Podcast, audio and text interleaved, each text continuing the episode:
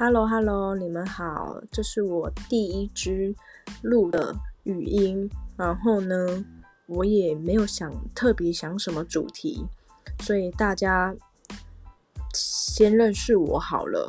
我的绰号叫做冰山美人。为什么会有这个绰号呢？那自己乱取的。因为哎，不讲话脸很臭，脸很臭让人家觉得有距离，有距离就会觉得。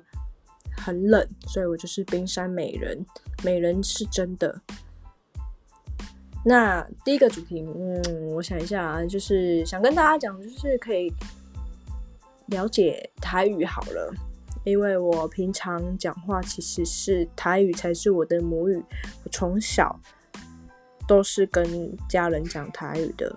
那我现在是住在台中啦，我如果回老家的时候，我们一整。规家伙人讲台语啊，阮交阮弟弟、阮妹妹拢嘛是讲台语的。那阿公阿妈是都不不会国语的，所以是一定要用台语。那我走在路上遇到阿伯、叔叔、阿姨什么的，都是讲台语。所以有时候来就是比较都市的地方，我都觉得说啊，拢讲国语搞较好，讲台语无好吗？而且。有一挂音啊，拢袂晓讲台语呢，我觉得很可惜。因为台语就是讲出来有一些好笑的梗跟好笑的点，而且一定要用台语讲才会够味，你知道吗？靠一种尴尬啦。然后诶，我一挂人个听不台语，每次我跟我之前的同事突然讲一句台语，他会说那是什么意思？啊，这个真的是。整个还要解释给他听，这样有什么好玩的呢？